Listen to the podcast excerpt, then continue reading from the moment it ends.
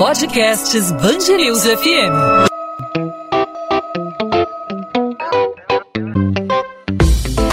Dois às 20, com Maurício Bastos e Luana Bernardes. Os deputados estaduais presos na Operação Furna da Onça voltam à Assembleia Legislativa do Rio, onde já participaram da primeira sessão plenária virtual, depois de dois anos de impedimento. Os parlamentares são acusados de envolvimento num esquema de corrupção chefiado pelo ex-governador Sérgio Cabral, preso desde 2016 e condenado já a mais de 200 anos de prisão. A posse de André Correia, do DEM, Luiz Martins, do PDT, Marcos Vinícius Nescal, do PTB, Marcos Abraão, do Avante e Chiquinho da Mangueira, do PSC, foi validada na quarta-feira por determinação da Justiça. Na semana passada, o ministro do Supremo Tribunal Federal, Dias Toffoli, havia derrubado a liminar que impedia a posse de André Correia. Para entender o que a posse desses deputados representa, hoje nós conversamos com o professor universitário e especialista em Gestão Pública Gladstone Filippo. Professor Gladstone, obrigado pela participação, obrigado por aceitar nosso convite aqui na Band News FM. Seja muito bem-vindo, uma satisfação ouvi-lo. Professor, o que a volta desses deputados representa na política fluminense que já tem aí a imagem tão desgastada no cenário político? Bom, é, quanto à imagem né, da Alerj e o que, que isso representa, é, é, inicialmente é importante deixar muito claro aqui, muito bem registrado, que a, a decisão pela possibilidade de assumir os cargos, os mandatos, né, mesmo uh, com investigação judicial em curso, é única e exclusivamente da Alerj. É, não foi uma, uma unanimidade lá dentro, pelo contrário, foi muito apertado, né? Foram 39 votos contra 25 e, na verdade, a a, a, responsabilidade por isso é da própria LERJ, não é do judiciário. Não foi o judiciário que determinou que eles pudessem assumir o mandato, foi a própria LERJ. Então, ela sabia que a própria LERJ tem consciência, claro, nítida, né, de que uh, a volta, a possibilidade da assunção desses mandatos aí por deputados com a investigação em curso, isso, na opinião popular, poderia gerar um certo ruído, poderia gerar uma certa desconfiança, vamos dizer assim. Como muito bem frisado, né, a imagem da LERJ, infelizmente, ficou bastante desgastada aí com, com tantas denúncias que foram, que foram colocadas. Mas, por outro lado, a gente tem que pensar também que, eh, embora eh, estejam sendo investigados, não há condenação nesses casos. Né? Ah, então, condenação definitiva, que eu quero dizer. Então, pelo, pelo princípio aí da presunção de inocência, uh, creio eu que a LERJ se baseou nesse fundamento para poder admitir aí que esses deputados pudessem assumir uh, o, o, mandato. Mas para a população em geral, e realmente é, é, é um fato que gera uma certa desconfiança. E qual é o papel da própria Alerj no caso envolvendo os políticos? Qual o motivo para a demora de abertura de um processo de investigação na casa? Em relação à demora, nos, processos de investigação dentro da, da própria Alerj, é procedimento comum, normal. É, na verdade, os deputados vão debater, vão abrir os, de, os determinados, é, os devidos processos e é, é uma situação bastante delicada na medida em que você está analisando e julgando seus próprios pares, né? Então, óbvio que existem aqueles que querem muito que, que seja feito a investigação o mais rápido possível, tem outros que resistem um pouco. Então eu creio que a culpa disso tudo é do procedimento, do regimento interno da casa, das resistências que se colocam, se contrapõem umas às outras, né?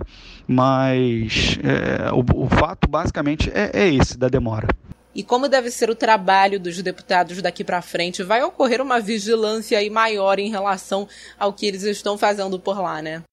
O fato deles é, estarem sob investigação judicial coloca um pouco né, o holofote em cima da atuação deles.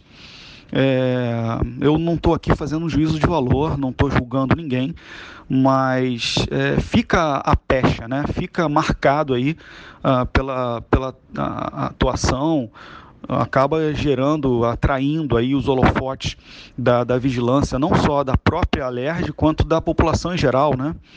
Uh, e aí, com certeza, será um mandato marcado pela vigilância maior, pela, por uma fiscalização mais acurada, né, é, em função dessas desconfianças dessa, desse processo em curso.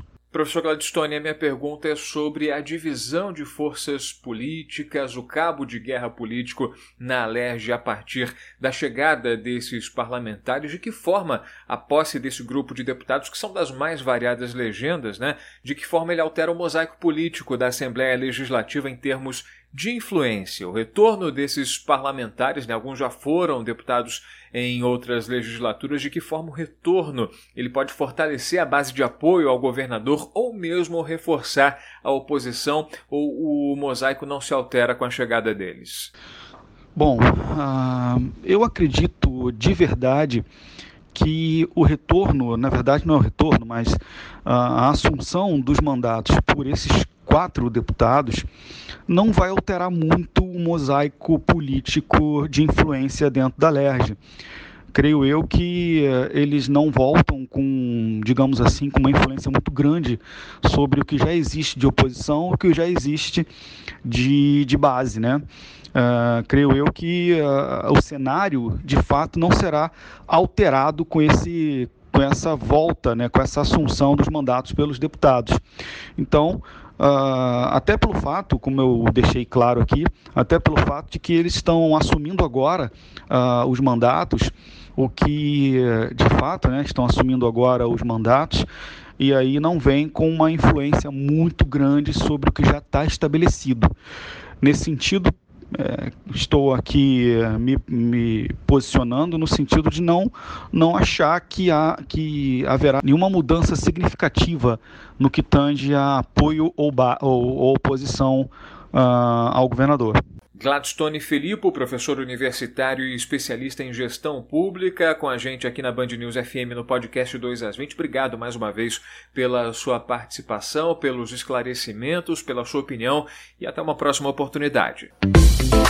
2 às 20, com Maurício Bastos e Luana Bernardes. A defesa do governador Wilson Witzel afirma que ele não foi notificado para prestar depoimento, mas a expectativa da Polícia Federal é de ouvi-lo até sábado sobre a Operação Placebo.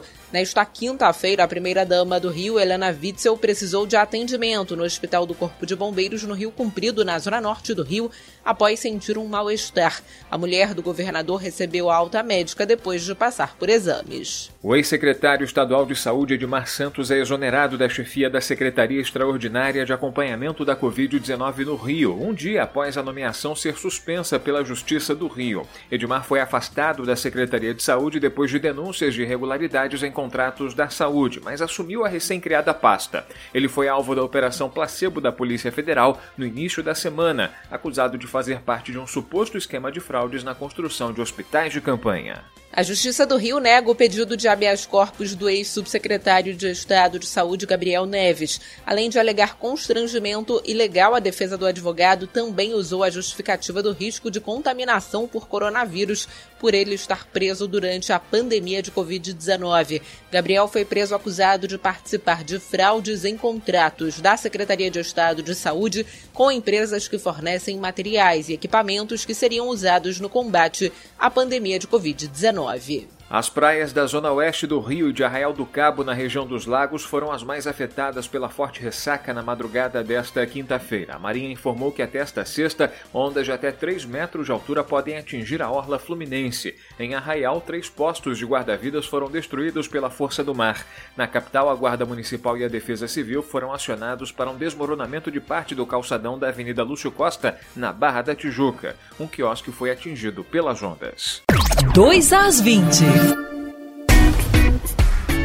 Podcast 2 às 20 vai ficando por aqui. Hoje o assunto foi política na nossa programação, mas claro, com os destaques sobre os desdobramentos aí da pandemia do coronavírus aqui no Rio de Janeiro, na sua cidade e no seu estado. Eu lembro que o podcast 2 às 20 fica disponível sempre de segunda a sexta-feira, a partir das 8 da noite, nas principais plataformas de streaming e também no nosso site bandnewsfmrio.com.br. A gente volta nesta sexta-feira, né, Maurício? É isso, Luana. E nessa sexta-feira a gente espera sempre abordar temas mais leves, mais suaves, para fechar a semana num astral melhor, né? Para projetar um fim de semana mais agradável. Mas se o noticiário nos obrigar a falar de temas mais áridos, aqui estaremos no podcast 2 às 20 para trazer o que é notícia, o que é destaque na nossa cidade, no nosso estado, sempre com um resumo das principais notícias do Rio e uma entrevista para aprofundar o debate. Sempre de segunda a sexta, como você bem lembrou, a partir das 8 da noite, no seu aplicativo favorito de podcast no seu celular, nas principais plataformas de streaming ou no site bandnewsfmrio.com.br. Encontro marcado comigo nos estúdios do grupo Bandeirantes, com a Luana em home office e com você em qualquer parte. Esperamos que esteja em casa, se protegendo, com mais um podcast 2 às 20. Tchau, tchau.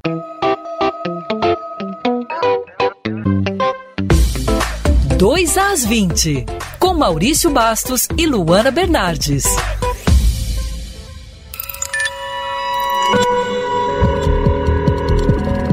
Podcasts Band FM.